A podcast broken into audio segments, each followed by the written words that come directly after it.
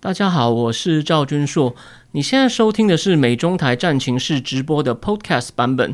如果你想要第一时间观看直播，记得在 YouTube 上搜寻并订阅我们的频道“美中台战情室”。每个礼拜四晚上的八点钟准时都会有热腾腾的直播，欢迎大家在线上与我互动。好，各位呃美中台战情室的观众朋友，大家好，欢迎大家收看这个呃美中台战情室的第八集哦。那跟上个礼拜三一一也是个重要的日子一样，今天呢是三一八，也就是呃太阳花的七周年哦。当然，它的影响力跟当年的明星都已经坠落了，这个以后我们有机会再谈哦。那我们今天呢要谈的呢，绝对都是非常热点的话题。那当然，在我们就说第一个呢是有关这个美墨边境的这个移民危机，就非法移民危机，这个呢绝对不是只是右派媒体哦。没事找事想批评拜登哦，等一下你听我解释呢，你就会知道这件事是就算是反川挺拜登的左媒呢，都已经在频频发出警告。哦。然后第二个，第二个，第二个话题，当然就是这几天我想关心政治的人都会看到的，就是美国哦不停的在开会，都是一些所谓的二加二会议，先跟日本，在韩国。今天呢，国务卿。已经在去阿拉斯加飞机上，然后呢，准备在阿拉斯加那个低温的环境呢，跟中共的杨洁篪王毅呢要来会谈。那大家如果看各种讯息，都会觉得说，哦，他们会很强硬啊，这场会谈会不欢而散呢。但是真的会是真的会是这样子吗？我们到时候呢，我会提供大家保证，跟你们在看到主流媒体或是主流的分析家不太一样的观点哦。好的。我会尽量控制我的语速哦，大家晚安。那照例呢，因为我这个节目才刚开始，我先介绍一下我自己，跟我自己觉得我这个节目可以带给观众什么样的价值。当然，好不好不能由我自己说，只能够由各位来判断哦。那第一，呃，我叫赵君硕，那目前是一家美国小公司的亚洲区经理，因为我没有办公室，所以我比较自由。然后我开始。自从有网络媒体发达以后，我开始在网络上看各种政治、经济、国际关系的资讯，开始有兴趣在脸书上，呃，开始写东西。所以呢，现在目前固定在台湾的政论网站，如思想坦克、关键评论网，还有 Now News，我都会写一些呃实时评论，以国际关系、美中关系为主。有时候我也也会写台湾政治。那我在方格子呢，方格子也有一个就是写作订阅计划，跟 Mula 的那个科技解码一样，叫做。呃，世界很不正经。那我说明一下，我自己曾经在纽约大学念过政治系博士班，那没有念完。那各位可能会以为，就说念过政治系博士班，所以当然就说你一定对这些事情是了解的。第一，呃，其实我以前的专长叫做公的专长，并不是大家现在看到的所谓中美关系这种比较偏国际关系的东西。我攻的，我攻的领域呢，我攻的领域呢叫政治经济学。比较偏向于是，我自己攻的是偏向一些发展中国家，比如说东协哦，他们经济发展的过程，不是那种大家以前学过的学校经济学那种抽象的模型或数理推导。那个我小时候也学过，我知道一些基本的。虽然现在具体那些算数学那些我已经很生疏了，但是那种经济学逻辑我大概知道一些。然后我对东南亚国家的具体经济发展呢，也算是知道一些。那也对，当然你也要知道一些有关全球性的，比如说。国际货币基金啊，或者是贸易自由贸易对国家是好是坏啊？这种论辩呢，我大概也有涉及。所以说呢，后来我现在的焦点转到国际关系之后呢，你会看到一些国际关系理论的辩论啊，也会牵涉到很多谈具体，因为你要比较各国国力呢，就谈很多政治经济。所以呢，刚好跟我以前的专长可以结合结合在一起。好，那我插个话，刚刚这个田柠檬他说呢，问我说要不要一周播两次呢？呃，嗯，你你有你有那个吗？预言能力吗？这个呢之后可能会改，那具体日期呢，我会再跟大家宣布。哦，谢谢各位的支持。好，那再来呢，就让我稍微吹嘘一下，就说为什么？如果你有朋友也对这种议题有兴趣的话，为什么看我节目也许会有点收获呢？哦，我不是要讲一些什么抽象的，我念过什么学校，我们来拿一点真实的我讲过的东西来对照一下。上礼拜我在战情室贴出了一篇《Nikasia》杂志。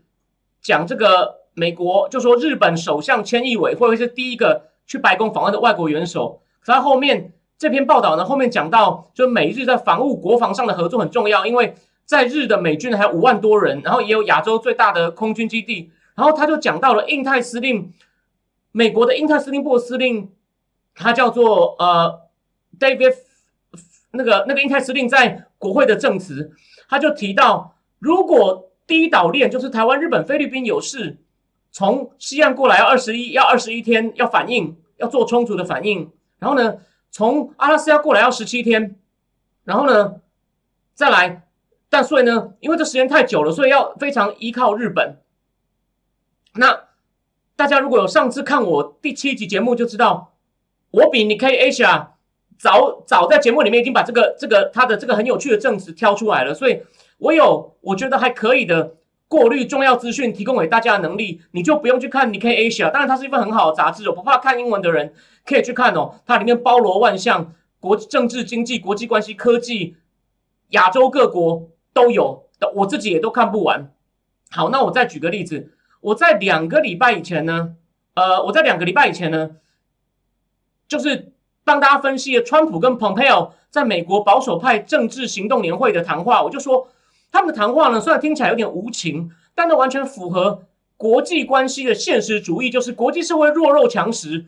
大家只追求 survive，要用最理性的手段，在不知道对方想什么、对方有可能攻击你的情况下，你不能不忍，你必你必须要不忍呐。那所以我就说，这很符合国际关系现实主义的想法。那我后来回过头去看呢，这是我自己去印的哦。川普二零一七年的 National Security Strategy Report 国家安全战略报告，大家不用仔细看，我只要讲，你看这个是 Introduction 哦，他在这边呢就讲掉我们的。我们的原则是 principle realism，也就是说，它的确是现实主义。那如果你两礼拜前看我节目的话呢，你也就知道了。就我帮你告诉你，在他思维最底下的那个核心的核心的 assumption 假定。然后还有就是在第三集呢，缅甸政变刚发生的时候呢，我就跟大家解释了一下一些情况，中缅、美缅的互动，还有。之后可能会发生的状况，那我那时候就说，美国一定会出制裁，但这个制裁呢会仅限于军方的人物，所以果然他目前的制裁就只针对军方、军方的控股公司，还有现在发动政变的将领敏昂莱的子女，所以呢大致上是符合现状的。所以呢，呃，我的节目我觉得有它一定的价值，当然好不好，就请各位看完以后都给我意见，觉得我哪里讲错了，或你有不同意见，也欢迎在那个美中台战情室的粉丝页。里面呢留留言给我，好，那再来呢，我们就来，我们就来讲第一个，我把第一个标题称之为“白宫风暴”，那真的是拜登政府所面临的第一场危，我认为这只是第一场，所以我把它称之为是这个叫做 Episode One 哦，是所谓的边境危机。那我先给念给大家一段哦，好，是华尔街日或是华尔街日报的文章哦，他说。拜登的交接团队开始对涌入边境的寻求庇护者感到担心，而且还在思考他们的移民政策要在什么时机推出来，哦去做改变，以实现拜登的竞选承诺，但又不会给人一种移民政策要变得很宽的印象。然后呢，根据熟悉内情的人指出，拜登他已经承诺他要结束一个叫做 Migration Protection Protocol 的东西，这个东西呢就是指说。你被美国，你非法进来被美国抓到，你要申请庇护，你在等待结果的时候，你要回到墨西哥去等，你不能留在美国境内。拜登那时候那时候要考虑取消那个，为什么？会说那时候呢？因为我现在念的是一个比较早的报纸，然后这个报纸又继续说了，更大一波的移民潮可能会变成拜登政府最早面临的危机，也让其他的移民政策目标面临很大的不确定性，比如说要给年轻的合法移民合法身份的途径。就获得合法身份途径，各位，这是二零二零年十二月九号的《华尔街日报》，他已经在告诉你，你这样做会出问题哦。那《华尔街日报》这么重要媒体，你觉得他们的团队会没有人看吗？会没有人至少做成笔记吗？甚至没有人反映给拜登吗？结果呢，我就是要硬干。结果呢，现在变怎么样呢？三月十六号 CNN 的网站标题，他说，西南边境危机让拜登各方面都面临考验。然后呢，在《经济学人》也是说，他访问了一个人哦，在德州的商人，他是赞成要给移民合法身份的。他说，任何我们想通过有关移民法案呢，现在都有可能遇到更大的麻烦哦。鉴于目前边境的情况，然后《经济学人》的有讲最后这这篇讲移民文章的结尾怎么说呢？对拜登来说，南方边境正迅速变成一场道德跟政治噩梦。所以说，你就知道这明明是可以避免的，可是呢，拜登政府最大的问题就是他想要太急着讨好他的支持者。你你是选举上台的，你要满足你的支持者是 OK 的，可是你还是你是国家的总统，你不是支持者的总统而已，所以你要权衡。现在对国家来说最 urgent 的是什么？但我觉得他始终没有做到，所以呢，这个东西又硬干，所以现在出了问题。那我知道有些可能不喜欢，就说有人就说，哎，川普不是也一样吗？他当年不是一上来否决很多奥巴马的政策吗？美国那时候没有面临那么大的危机，那时候没有工位危机哦。而且川普那时候呢，他是因为他觉得这些东西都很糟糕，他讲的很清楚。然后他一上来呢，他就是因为这些东西人民支持他，他就直接就很果断的，他就很果断的去做，因为他认为就会变好。就川普讲的东西是我认为这会我要做这些事情会让美国变好，I want American great，所以我做。可是这个东西是连。不支持川普的媒体都在早就提醒拜登说，你这样做会出问题哦，啊，结果会就会伤害到美国，你还是硬做，这样不就是为了讨好支持者？他的国家安全战略报告呢？我在方格子有写，也是有一样的问题，就是写了一堆口号，但都不具体讲他要做什么，就是好像让支持者看得爽而已。而那国家安全战略报告以前都是政府上台后半年甚至一年才出的，像川普是一月上台，这个是十二月才出的，里面都有写。Priority action。那拜登的战略报告呢？一个月就出，里面都充满了口号，没有讲要干嘛。治国不是让支持者爽而已，好吗？虽然那是其中一个部分。好，那所以我们现在回到正题，就是他不听记者提醒他，现在情况到底情况到底怎么样呢？在二月啊，在边境所捕获的非法移民就九万七千人哦，是二零一九年来的高峰。就是在二零一九的时候呢，不否认，尤其是从那个。拉美、中美的那个叫做 Triangle Country，洪都拉斯、瓜地马拉跟萨尔瓦多，因为毒那边犯罪猖獗，经济不振。二零一九曾经来了很多人，川普就用了一个叫做 My Migration Protection Protocol 方法，相当程度的减少了移民，所以是有用的。当然，它有些有一些副作用哈。我们不是盲目的称赞川普，但它的确有用。就川拜登把它直接消掉了，又来了。这个我们等一下再细讲。而且呢，这九万七千人呢？有九千两百多名呢，是未成年人哦，不到十八岁的。然后呢，这个这个这九千，然后一月呢，结果比一月又成长了百分之六十三，也就是说一月有六千多个未成年人，二月又成又变九千多人。然后呢，还有有快两万人，就一万八千多人是以家庭的形式越境，就是有大人有小孩，这也是一月的数字的一倍以上哦。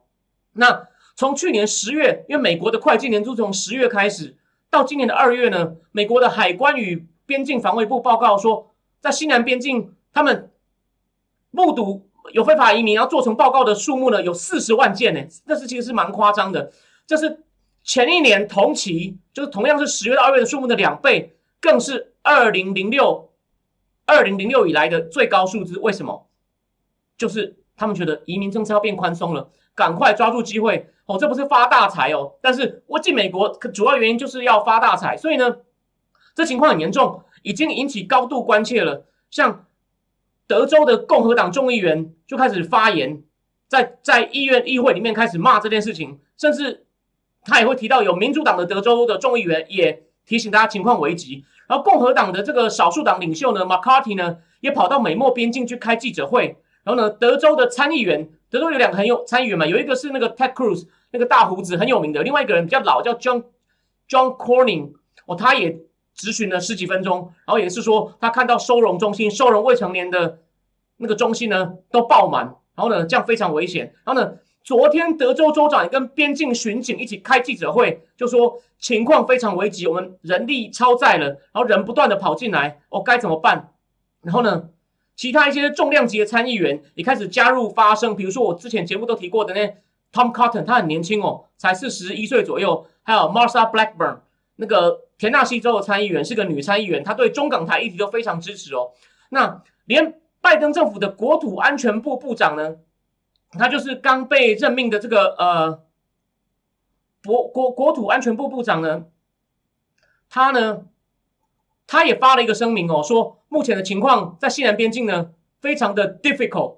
然后呢，众议院院长就是裴洛西，就是现在那位算是很左派的女王裴洛西，也是说这是个 humanitarian challenge 人道挑战哦。所以他们也否认不了了。虽然裴洛西还是说这是做过去政策错误的后果，就指川普了。那但很讽刺的是，我帮提醒大家哦，拜登在民主党那个初选辩论会上呢，还跟那些跟拉丁美洲的喊话说：如果你觉得你们在你们的国家遇到你觉得有危险，你觉得你快活不下去了，come to the border。他在初选这样讲哦，被人家揪出来啊。结果现在呢，看到情况不对了，不管他，还有他的国家安全顾问，就是也在往阿拉斯加飞的 Jack Sullivan。在上礼拜的白宫记者会上说，This is not the time to come。我们就我们政策还没修好，现在不要来哦。你讲这个有什么用？你能挡得住那些想要冒险来美国发大财人的决心吗？所以就是很轻率啊。这真的不是我们要批评他们，我们不是乱骂你，就是很轻率。弄到现在收拾不了，他说我没有叫你来哦，我没有叫你来哦。你会不会想到以前马英九讲的，我这不是来了吗？很好笑了，虽然这不相关。好，那那再来呢？那现在在有有什么这个东西有什么不好的影响呢？我们来一个一个看哦。他说，从目前被抓到的这个非法移民呢，有百分之十，快百分之十哦，身上有那个武汉肺炎的病毒哦。所以说呢，你大量的非法移民，如果他进来，你你被抓到就算了，没被抓到这样进到美国，因为没抓到的验有百分之十，没抓到的可能有，甚至更高，反正应该也差不多。他如果就在美国这样流窜，怎么办呢？对吧？你华盛顿自己呢，还派派派了三万多的国民兵哦，在那架铁丝网，然后把它弄得很像伊拉克一样。结果呢，你边境门户大开，这是在搞什么？这第一个工位危机，就是这是个非常时期，不像我前面讲的，川普时代去改变奥巴马政策呢。第一，他他明确说这会比较好，而且第二，那时候没有重大危机，现在这是一个重大危机时期，美国的确诊数、死亡人数那么高，结果你边境大开。第二，十八岁以下没有家人陪伴的这种。未成年非法移民，英文他们叫 unaccompanied minor，需要送到暂时的收容中心哦。那他们的确因为之前针对疫情规定，本来收容中心如果能收一一千人，现在只收四百人。可是呢，现在因为进来的人太多啊，这个只收百分之四十的限制已经无法维持，所以呢，现在全部都爆满。所以他们已经新开了在德州新开了两个收容中心，现在把小朋友呢送到达拉斯市中心哦，因为地方不够了。所以呢，而且呢。他说：“这些小孩子，他们一开始在那边排队被检查，问你是谁，你怎么来的，在处理还没送到收容中心以前，他们也都没有适当的隔离，所以 again 传染的风险要大增。然后更好笑的是呢，他们现在重新考虑要再开一个在佛罗里达的儿童收容中心，那是一个唯一是私人的盈利的哦。二零一九年的时候，现在副总统 Kamala Harris 贺锦丽去参观，说环境条件好差，像监狱，这不人道，赶快关掉。结果。”他们现在考虑要重开，但是又激起反弹，不敢开了。你看，都把反正就把川普讲你都是错的，你都是错的，就到你自己呢，哇，觉得快撑不了了，又考虑要开，不过又又又打住了，所以你就知道非常好笑哦。然后第三个，这些未成年人呢，很多都是走私集团故意带进来，谎称要投靠美国，投在投靠美国的亲人。但有一个德州的这个众议众议员呢，叫做 Louis Gomer，他在众议院的发言就说。他亲自去边境看，就看到那些小朋友，他们那种舌头就给他们用纸条，哦，就说哦我要找亲人，那到底是不是他亲人也不知道。然后有些人会扮爸妈，说我带小孩，我们全家要来进来美国寻求自由，来发大财。然后呢，他们爸妈还会互换，你跟谁，你跟谁，然后舌头也会指定说你们，你们到了，你们被你们如果被转移到收容中心，好像美国规定他在收容中心不能待超过二十天，二十天内要把他找到安置的地方，或者是让他跟他的亲戚联络上就走了。但我刚刚讲有很多亲戚是假的，那所以他们他们那些小孩被这样放出去以后呢，他们其实到了当地干嘛？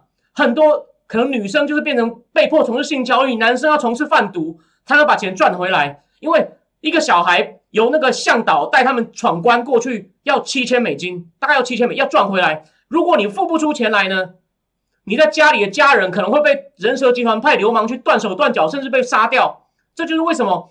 川普一直反复强调说，我们边境不管制好，就会助长中南美洲的犯罪。OK，这是个这是个很大的问题。对，就是说我们不能，就我们真的就是说，虽然川普一直被人家批评反移民，OK，他的语气是老实说不是很好听。我我是那个移民所在国家，我听了也不高兴。可是问题是，这个问题真的是非常严重的。你现在你移民的这个边界大开，又加剧了这个问题。然后呢，如果你是从中南美来的啊，他们一路有向导带你过很就是那种很荒凉的地方，然后还带你闯关三次，三次如果都不成功，算你倒霉；三次一次不成，可以再成，这样要付他一万美金。所以他们到了美国，常常会做一些贩毒性交易事情，也恶化美国的治安。OK，这是第三个，第四个呢？他说，因为现在大量涌入的非法移民，让边境执法单位负荷过重，他们忙着安置小孩，所以呢。花太多精力在安置这些未成年移民，而忽略去抓捕其他的非法移民哦。所以他说，就说经济学人有讲，他说目前离那个边境城市比较远，德州比较内陆地方的人，他说我现在都看不到这些警察在巡了。然后呢，他他们就有点变得不敢出门，因为会看到那个蛇头带着人闯进来，那个蛇头身上是可能是有枪的，你要你别他看到你可能把你干掉，吼，所以这很危险。所以说呢。就蛇头开始成功闯关，没有被抓到呢，开始往内陆跑了，而且他们很多还带毒品来，所以带毒品，所以加重了美国毒品泛滥的问题。大家不要忘了，川普时代的时候，中美在阿根廷的 G 二十的峰会谈判的时候，很奇怪，就除了谈那些加税、智慧财产权以外，还讲中国帮助美国防止输入芬太尼，因为芬太尼就中共在国内那些地下工厂加工类似安非他命的东西，让美国人毒瘾。毒瘾甚至自杀早死，美国的中年失业的白人死亡率非常高，其中一个重要原因就药物滥用，就是芬太尼。那这些芬太尼呢，除了从中共来，有一些也从墨西哥边境这样带进来。现在这些移民很多非法移民也是这样偷偷带进来，所以呢，这个问题也严重了。他而且这不是主观想象哦，已经根据统计，从去年十月到二月呢，由边境流入的芬太尼呢，已经比去年同期成长了三点六倍，成长率是百分之三百六十八。你看。又是一重危机。那最后一个呢？大家不要以为从大家不要以为哦，那个从墨西哥境内从墨西哥境内来的这个从墨西哥境内来的这个移民一定是从墨西哥或是中南美边境哦。我刚讲的这个共和党的少数党领袖马卡蒂呢，他就变问这些边境巡防人员哦，他们是说啊，他们是说。还有其他国家的，中东的，也门啊、伊朗啊、土耳其啊，那这些东西啊，各位，这些有可能是恐怖分子诶。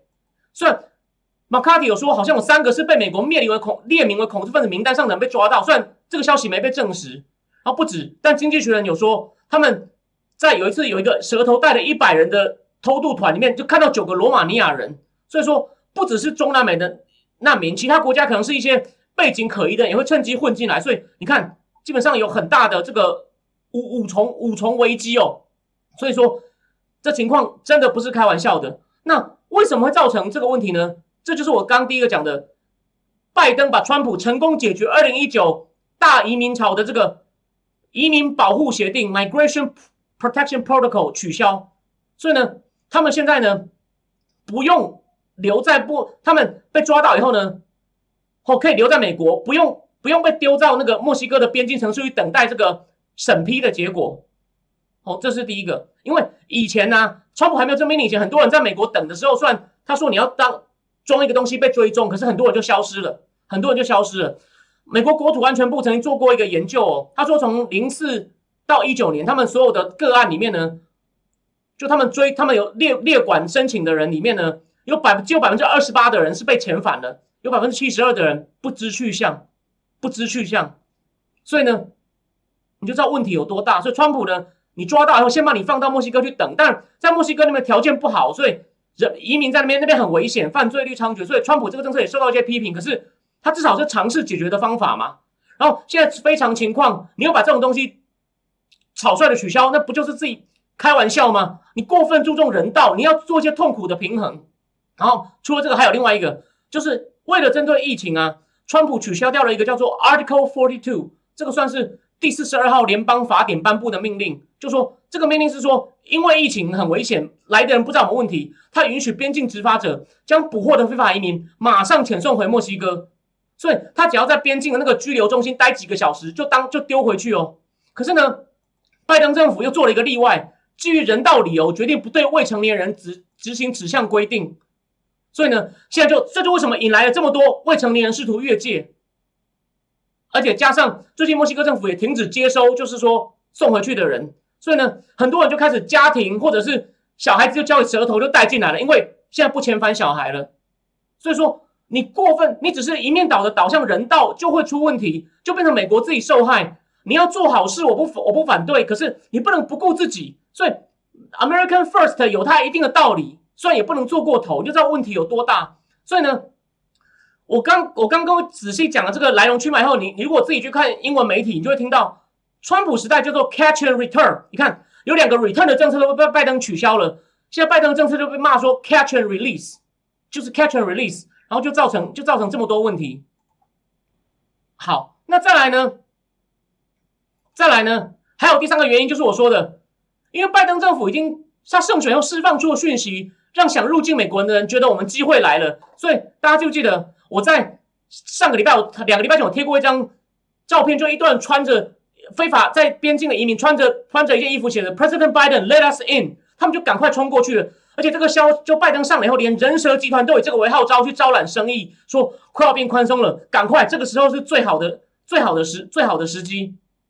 哦，然后呢？而且呢，现在带着小孩进去的人，真的不用被送到墨西哥边境了。这个消息已经传回中南美洲了，所以听更多人听到，哇，可以留在里面的，走，大家走。You see，就助完全助长了这个情况嘛。然后最后一个引爆危机的原因是呢，这个政府无能。他说，华盛顿的联邦政府呢，跟边境的实际情况脱节，到了现在情况非常糟糕，边境的人力跟资源都不足。我刚刚讲了，本来以前可以当天遣返的时候。都那个收容所都是给成年男性用的，很小。现在要接待一个个家庭小孩，根本就负荷不了。然后呢，他们甚至一开始拜登政府粗心大意到连这个给都没有优先给这些处理移民的这个巡逻人员、移民处理非法移民官员的人优先打疫苗，是国会议员去抗议以后才赶快播出来，你就知道多危险啊！现在发现事态严重，才在那边积极的亡亡亡羊补牢哦。所以呢，我最后我最后呢。但是呢，这件事的冲击，这件事的冲击是什么呢？哦，刚对田柠檬，谢谢你。有一位田柠檬问我说，各州是不是有立法可以不执行拜登的行政命令？我刚刚漏讲一点，谢谢你提醒我。拜登还有通过一个行政命令，一百天内不遣返非法移民。结果德州法院去德州去告这件事情，法院就判不用执行。谢谢你，谢谢你提醒我。这也是拜登他上任总共通过了九个。去逆转川普有关移民政策九个命令，只是我刚刚只是挑最重要的两个讲，谢谢你补充第三个。然后最后我要讲的是这件事有什么冲击呢？大家不要以为现在有危机了，那些左派就会松手哦。他说现在那些支持移民的团体觉得拜登时代他们声量大，我们也帮你选上嘛，吼，我们也是这八千五百万票的一部分。他们还有更激进的政策，就像要整个废除海关与移民移民局。诶，他说连经济学人都说。你如果这个东西闹太大，会像当初 Black Lives Matter 时候说要 defund the police，不给警察钱，这个会害那个民主党掉票。而且他们现在也强烈主张要取消我刚刚说的 Article Forty Two，就是说你不可以把抓到的人当天就遣返回去。然后呢，没他们有个华盛顿智库的移民的研究人说，现在拜登政府是靠这条像救生圈一样在活命争取一点时间。现在没有这一条，你可以。就说你这条不废啊，还可以当天把人就丢回去。如果你这条也废了的话呢，马上会，他们用英文就是 overwhelm 边界，边界的那个设人员设施马上会被整个被被冲垮，对吧？所以你就知道这些左派的人还想要继续搞，他们觉得这是最好的机会。他说，反正我们就趁这个机会，趁一口气把我们要的全部拿来。但反过来说，你也知道，右派的共和党人已经气坏了。我刚讲这些后恶性的后果，他们一直在讲。所以说呢。这会是左右派严重冲突的焦点。那这也就是我之前应该节目里面有讲过，说拜登政府会夹在很多势力中间，两边都很强，这边对撞。就是说，这为什么美国一定会陷在一些很多的纠纷里面？他领导世界的权威跟实力都会有所下降，这是真的很令人让我们担心的。所以我会很各位密切帮各位关注这个情况。好，那这个呢，就是我们今天的呃第一个第一个话题就讲到这边。好，那第二个我们就来讲。大家就记得，如果小时候年纪比较大的人，小时候有一个很有名的电影是 Julia Roberts 跟休格兰演的，叫《四个婚礼一个葬礼》。那我这个，我我这个标题就叫做一场跨的，就四方安全对话跟三场二加二。为什么？美日二加二，美韩二加二，美中在阿拉斯加二加二。我会跟大家讲这四场对话哦，我怎么看这四场对话？我会给大家一个完整的故事哦。我先讲一下哦。这个跨的呢，在上礼拜五呢，是四个这四个国家，就是美日印澳的元首第一次算是线上元首第一次聚头哦。那我们把话说从头一点好了。其实呢，就说这个跨的呢，可能就是被认为是有可能将来会进化到成变成印太的北约组织，变成一个军事集体安全组织来对抗中共。可是呢，这次他们拜登他们四个人讲的东西呢，其实他们把太多焦点放在疫情、疫苗哦，甚至还他们的联合公报还说要改革 WHO 组织，然后呢，也讲了一堆其他各种大大小小的合作，其实有点歪楼了。所以这个政府真的是。我觉得很无能，搞不清楚轻重。虽然他讲的东西也不能说错，可是呢，四方安全对话跨的，就是安全对话，结果又一直还强调气候变迁，就是他们常常舍近求远，不知轻重缓急。好，那这个我等一下再来骂。我们先讲，我们来回顾一下。其实哦，就说注重，就说在印太啊，我们要就说要在印太。去抵消中共的影响力呢？是安倍晋三最早二零一六年八月在奈洛比，他参加一个叫非洲开发会议的时候，在肯亚首都奈洛比，他提出个口号说要把印度洋太印度洋太平洋还有亚洲非洲汇合成一个重视自由、法治跟市场经济的地方。这三个东西中共都没有，所以就按着来。日本人做事就是看起来彬彬有礼，但其实他他有点来阴的。OK，就指就是指着中共嘛，因为他那时候已经感觉到中共的威胁很大。大家记不记得，川普一上台以后，安倍很怕 American First 就丢弃日本了。安倍就约了川普，冲到纽约，川普大家跟他简报说，中共海军军力成长了多少？哦，你们美国，我们一定要互相加强我们的联盟关系。虽然川普还是满口 American First，的确一开始让大家很担心，但后来怎么样呢？我今天会跟大家讲一点。然后呢，除了安倍在最早在二零一六年八月这样讲呢，然后呢，同时安倍还有跟澳洲总理滕上一个总理滕博尔。他们也在协商，他们一起努力把这个 TPP 就川普退出的跨太平洋贸易伙伴协议，现在的名称更复杂，也把它救回来。这个滕博尔呢，也是率先感觉到中共威胁的澳洲右派总理，他也是被记者访问火大了，他就用澳式英文讲了半天，忽然讲一句：“澳洲人民站起来，就是要抵抗中共的渗透威胁。”滕博尔这个这个，我就回去找一下这个 video，有我再把它贴到战情社粉丝页上，就气得讲中文哦。然后呢，同时。美国那时候，他们还是觉得美国可能就自行其事，只顾自己。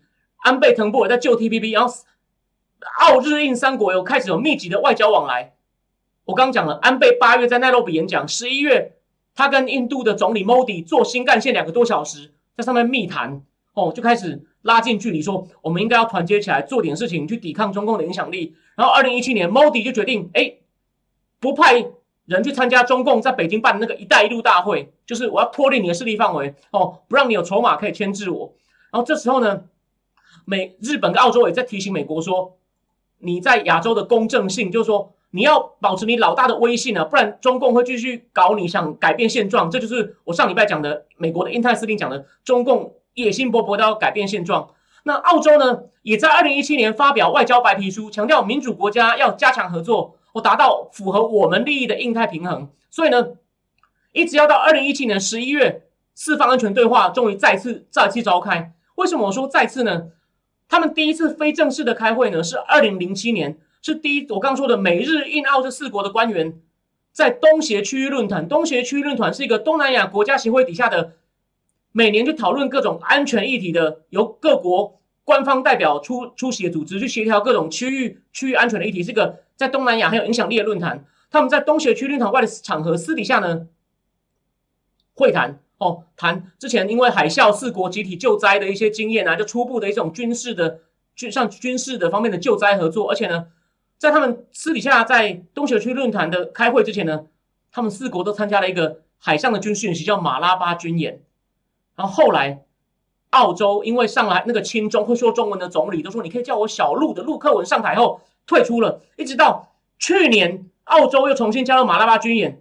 我觉得这就是为什么惹火了中共，中共开始禁止澳洲的龙虾、红酒、木头出口。这个观点，目前你去看其他评论，没有人讲到。我在一篇专栏文章里面点出来过。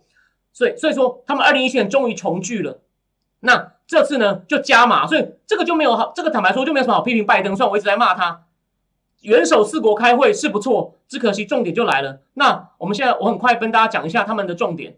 他们的重点就是呢，一样，他说我们这个联盟呢是以这个民主民主为基石，然后呢，哦不受我们不会被别人的胁迫所限制，这个当然也在暗指中共嘛。然后他第一个还是有维持他原来的这个组织的宗旨啊，他们支持法治、自由航行，就是指在，尤其在指南海，南海自由航行，因为中共在南海建岛嘛，上面还建军事基地，这等于就有可能会破坏自由航行。而且我上礼拜不是讲过，他可能会利用他在上面的军事设施呢，进行攻打台湾。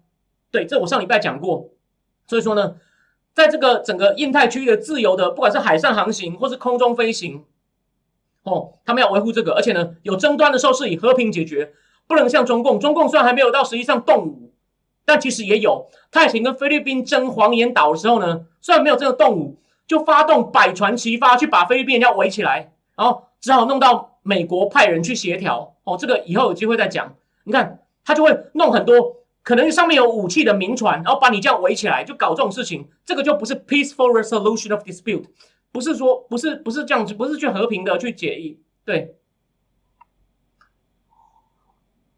好，我先看一下留言哦。你说气到，对他真的气到讲中文，他真的气，对，有人对，就是刚有人在留言说气到讲中文，对，好，那我们现在我们继续哦。然后呢，所以说。我要讲的就是，他们第一个重点还是要讲到自由航行，这个就是有点军事上针对中共的，这个是对的，这个没有什么好批评的。可再来，我就说了，歪楼开始了，开始讲他们要应对这个武汉肺炎危机啊，要去应对气候变迁的挑战啊，然后呢，还有在网络安全啊、关键科技啊、反恐啊，还有 quality infrastructure investment 有有品质的基础建设投资，当然这个是为了。希望日本在东南亚多投一点，把他们从中共的影响拉出来，这个还勉强可以。哦，humanitarian assistance，这个就是我说的当初大海啸，东南亚大海啸，他们联合救灾。OK，好，然后再来，他们呢就强调他们要搞疫苗外交嘛，反制中共的疫苗外交。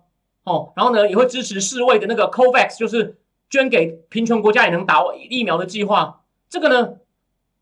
当下这是个危机时候，你讲这个 OK，可是呢，他后来他就花这个花了很多篇幅在讲这个，所以我说这这是另外是个小北约，小北约的雏形，应该是个军事安全为重的组织，就被你歪楼成印太四方卫生组织，这样这样就这样就这样就不对了嘛，这样就这样就失焦了嘛，这样中共就不会怕了，对吧？他还他公报里面还讲，We are united in recognizing that climate change is a global priority。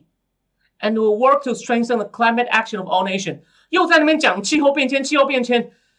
你在别的地方讲 OK，你在这个小北约里面讲气候变迁是干嘛？所以我就说他搞不清楚轻重缓急。算这件事，对吧，你提一两句也就算了。所以呢，然后再来，他总算要讲到一点重点，提到国际海洋公约，因为中共是违反国际海洋公约的。然后又很快提了一下，他们要推动朝鲜半岛的无核化啊，还有日本人被北韩绑架的问题。然后。在结尾的时候，又再强调一次，要成立一些小组，要弄疫苗跟气候变迁。好，你用弄疫苗就算了，太有急迫性。你看，一直讲气候气候变迁，讲的比自由航行多，那这样不就等于是给中共打 pass 吗？说你只要帮我一起弄气候变迁，你跟我气候变迁合作，我其他东西可以，我可以，我可以先不讲，不在重点吗？再讲一次，搞不清楚轻重缓急。所以呢，再来，我们来讲美日，就是。美美国的国务卿跟国防部长，还有中共的不跟日本的国那个国防部长岸信夫，就是岸信夫就是安倍晋三的弟弟，还有外相茂木敏充，他们开会讲什么？我跟你讲，日本人就是有危机感，他们知道情况不对了。日本人拉着美国人发的声明就强硬很多，你看跟这个四个在一起就歪楼成变成卫生组织的不一样。然后呢，等一下我们还会再讲一下美韩的共同声明，韩国因为。怕得罪中共，但他也是不得已。我不要说他软，这声明的强度就不一样。所以呢，美国每次都在我讲日日本美美日的声明以前，我要提醒大家，那个 general pattern 就是拜登政府自己呢。我我有个比喻，你可能你看你觉得有没有道理哦？他们很像那个大法师里面呢驱魔。你我知道中国的台湾的电影或香港电影讲驱鬼驱魔都很多把把戏，美国人只有一个方法，很好笑，拿着圣经，拿着十字架，然后就。对着鬼这样一直念，然后这样指我。我每次看到拜登，你知道我都我我我都想到什么吗？那个，你不，我放心，我不会中风。有人怕我会中风，你不用担心。他们哦，我觉得拜登政府像什么？他们很像就拿着十字架的人，然后看到中共的就 democracy 民主 human rights 人权 alliance 联盟 climate change，他们以为这样子魔鬼就会退，然后魔鬼不退怎么办？他去打俄罗斯，就当做没看到了，就增效诶。你看拜登昨天又讲俄罗斯是凶手，然后俄罗斯反对党的人被司法迫害，他马上就制裁俄罗斯。他现在敢加码，都川普政府加码，川普政府对中共制裁加码吗？两个月了，屁都不敢放，对俄罗斯毫不客气，就是欺善怕恶，把崇高的价值讲得很好听，搞不清楚轻重缓急。我知道我批评的很严重，可是我都有全部证据讲给各位吧。但是我要讲就是。所以他自己呢，就跟你讲，只会拿个十字架，民主、人权、联盟。但日本人拉着他的发联合声明就不一样了。我们现在来看，我们来一个一个看。第一，他们互相重申，我们很要巩固、加强这个联盟。美国保证会防卫日本，包括用核子手段。我猜这是日本人要的，说你一定要给我写，你要给我写。然后日本也答应要强化他的能力，来就说增强他的防卫的能力，哦，来让他的国防更强大。然后呢，也会去加强这个 alliance。好，第二段一开头就是亮点喽。朝日新闻直接讲了，这是史上第一次。朝日新闻用了两个汉字“毅力”，他们在联合声里面直接指名道姓，就在讲中共，我就是在讲你。他说，美国跟日本呢，认知到中共的行为跟国际规则不符合，inconsistent。好了，不可能一开始就直接骂脏话吧？不可能就哦三个字，我我不要讲出来。然后呢，他呢对形成一种。对整个我们美日联盟还有国际社会呢，形成政治、经济、军事、科技的挑战。好，你看比较强的吧？你看有日本人拉着美国人，你看美国都说要领导世界，America's back，都让人家拉着你才会硬起来，逊毙了好吗？再来，They reaffirm their support，他们重申哦哦，就是不受限制的这种合法的商业活动，然后尊重国际法，又是冲着中共来，包括自由航行，还有飞行。哦，还有其他合法的使用海洋，冲着中共来。然后呢，我们这些部长们呢，表达严重的关切，对于最近这个这个区域一些爆炸性的发展，比如说中国的海警法，中国的海警法规定他们的船必要时候可以动武，日本人非常不爽，非常担心，之前就已经跟美国说，我们不接受这个法规。你看，就加下去了。还有，他们也讨，就是说我们双方也讨论了，美国承诺哈。就美日条约的第五条里面讲的，美国一定会保在日本受到攻击的时候会保卫，包括尖阁群岛，就是钓鱼台。就重申，中共如果你敢钓鱼台搞事，美国会出手，美国不会做事。好，再来，就部长们呢又强调了在台湾海峡的和平与稳定。好，你看日本人帮忙了。我上台不是讲过，专家证词也说，日本人虽然他们动武的限制很多，可是只要台湾被打，日本人会觉得唇亡齿寒。然后呢，再来，美日又在强调呢。他们反对中国不合法的在南海的主张，你看这很强，直接讲了，我反对你就再强调一次，这是川普政府时期就做的事情。他们再强调一次，然后呢，也反对中共不合法在在南海的活动，然后呢，要请大家提醒，二零一六年菲律宾跟中国在国际海洋法庭的官司呢，中共是败诉的，提醒大家说你不合法，你不合法。然后最后呢，他说我们这个部长呢，也对于。香港跟新疆的人权议题表达严重的关切。你看，日本人真的火力全开了，把所有东西毫无保留、毫无保留的都讲出来了。你看到没有？对，刚刚有人在聊天室里，拜登就喊口号满足讨厌川普左派，感觉不出他的核心价值，没有错，这也是我的感觉。所以，但你在台湾的其他分析，你不会看到这样的意见。好，那我们继续哦，我们继续哦，还有最后一条。然后呢，到了美韩，我提醒一下。我事先在美韩还没开始前，我就在另外一个场合讲说，美韩不可能会硬。大家不要忘了，当初韩国因为装那个萨德飞弹，就是反制，他们说要反制北韩的飞弹射过来的那种防空飞弹网。但中共觉得这个你也是针对我，就韩国的那个乐天超市被抵制到关门，韩星也被抵制，所以韩国非常怕，这样他对中共的经济依赖太深。所以呢，所以呢，美韩的共同声明就软很多。不过呢。这次国防部长跟国务卿一起去呢，还是他说是到南海呢？是十一年来首次哦。那这边虽然我们时间不多，我还扯个题外话。二零一七年二月二号是川普时期的国防部长，那时候就光我一个人去南韩访问。那时候我跟我老板住在明洞山上的那个 Hyatt 是第一次哦，我很高兴哦。我们在地下室喝酒，喝到到我老板好像看到美女的表情，我以为有美女，然后他忽然说 It's him，我就我愣了一下，恍然大悟，我一看。疯狗马蒂斯跟另外一个穿海军军服的将军，就是美国国防部长第一次访问南韩，被我遇到了。当然了，就跟电视上看起来一样啊，我也没有跑去跟他讲话，对吧？就是就是蛮有趣的。好，所以呢，美韩的声明呢，我就很快带一下哦。第一个，他们要成立对话机制，他们要成立一个对话机制，是由美国的那个国防部的那个副助理部长，副助理部长是排第六大的。我很快讲一下，部长、副部长，然后还有个 Under Secretary，就是次类似国务次卿，然后再来是助理部长、副助理部长，有副跟南韩成立持续对话，因为为什么？因为他们之前有些争议，就川普时候要南韩多出钱，然后还有韩国跟日本，因为那时候因为慰安妇的问题，日本对韩国禁止出口一些东西，后来韩国直接说我不跟你情报合作，闹僵了，所以美国也要出居中协调。就为什么他们第一个事情，美韩的声明说我们要成立定期的对话机制，怕怕又出事情。好，第二个是什么呢？第二个呢，他讲说美韩要加强经济合作。好，你也知道这个东西真的就是。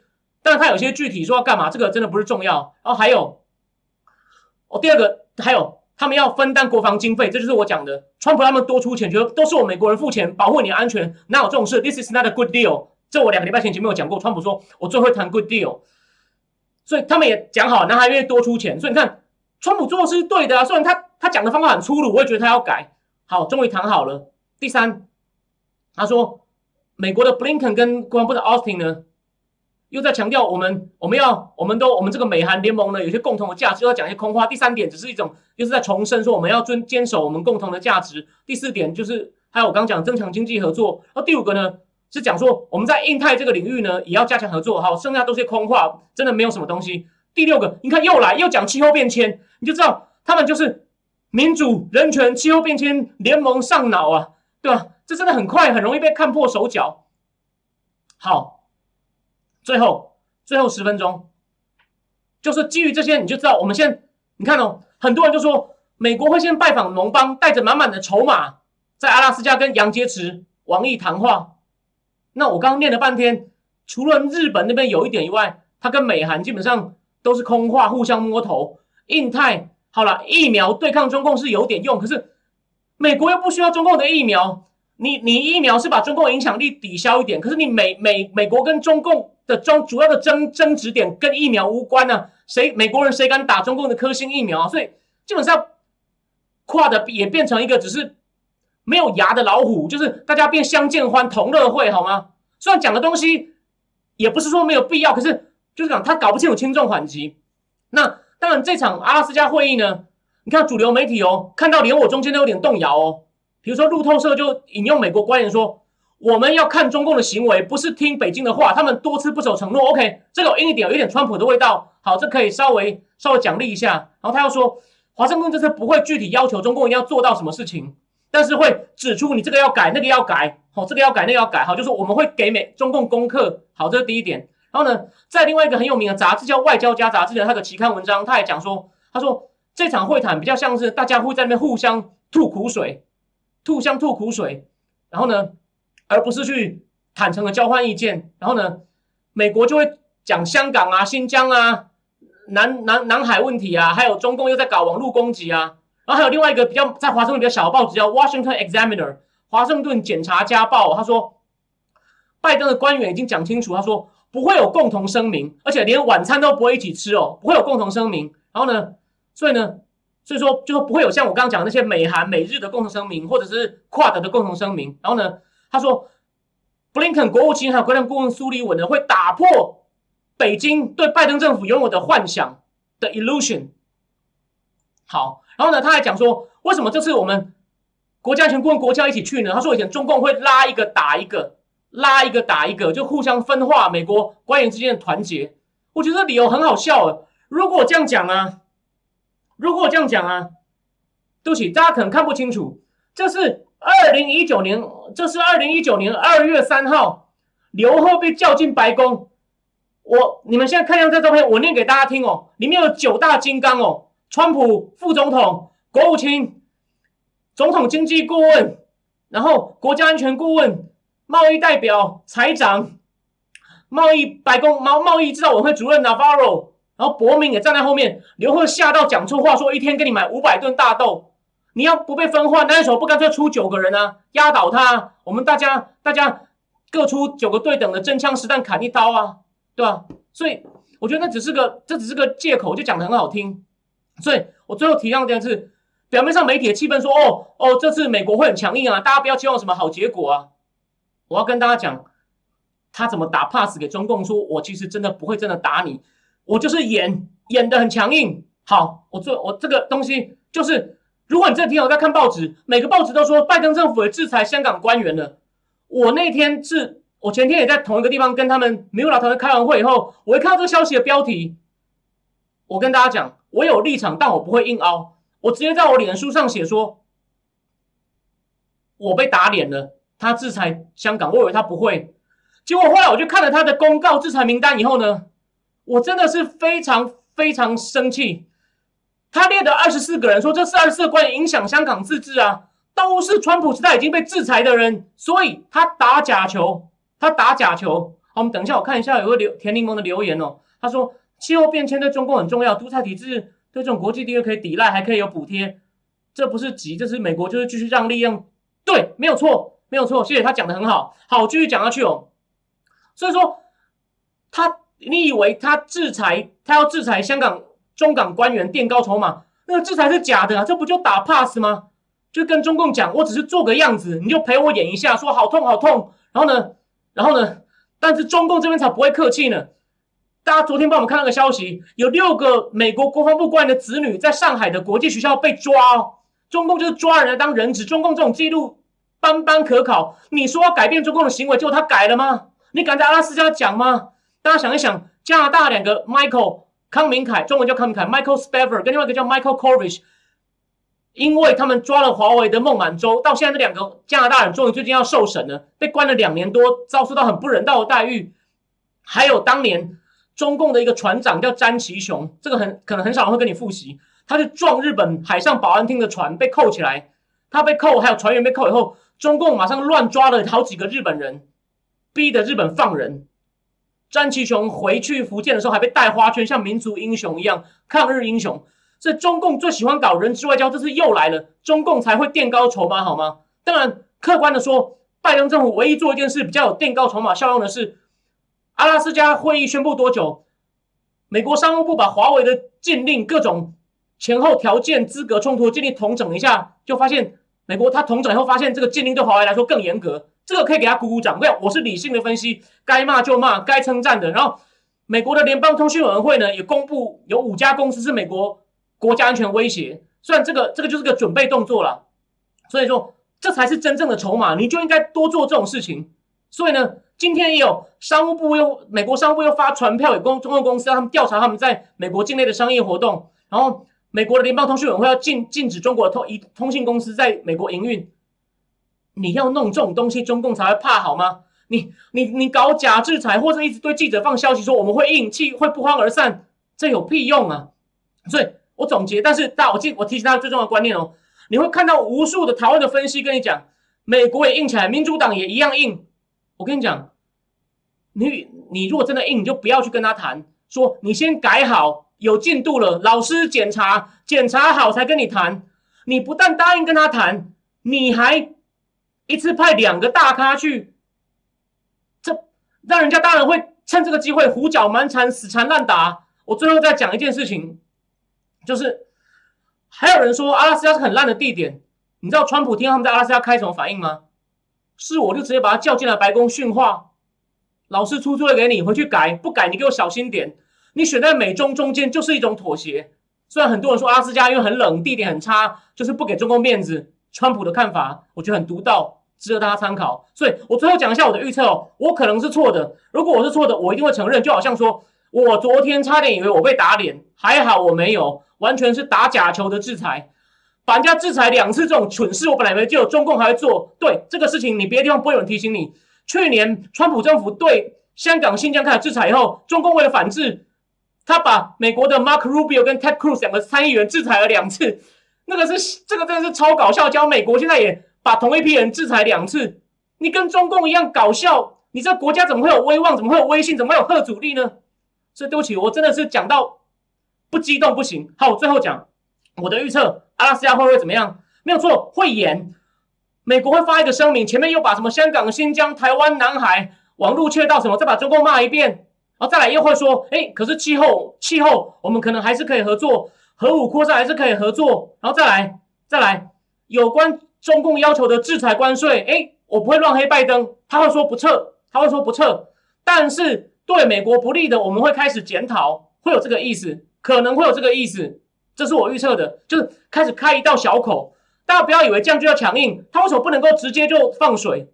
他会共和党骂到爆，甚至还要被罢免，所以他是被夹在中间才才不敢一下就软的。我要提醒大家，所以大家要给他施压，就像我这样骂。当然我人言为轻，我们一定要就帮美国敢骂拜登的那些共和党议员拍手，你要这样牵制他才有用。好，我今天就讲到这边。如果大家有任何意见，欢迎欢迎那个呃欢迎在欢欢迎在那个粉丝欢欢迎在粉丝页上。欢迎在粉丝页上留言，或是发讯息给我。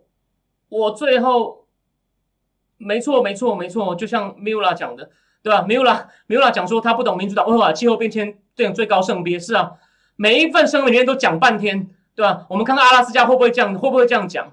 然后，对，大致上是这样子。那我们就来看看下礼拜情况会怎么样。好，非常谢谢大家今天的收看哦。我我们之后应该会在择期，会确定一个礼拜会不会再多一集。我相信下礼拜会有更多大事，我也非常期待再跟大家一起聊天。然后他做不好的，我们为了台湾，为了世界力，我们一定会骂他做的还可以的，我也我也愿意给他肯定。我更希望我被打脸，只要你能够做一些对中共狠的事情，打我脸没关系，我痛得很爽。好，谢谢大家的收看，我们今天就到这边，晚安，下礼拜见。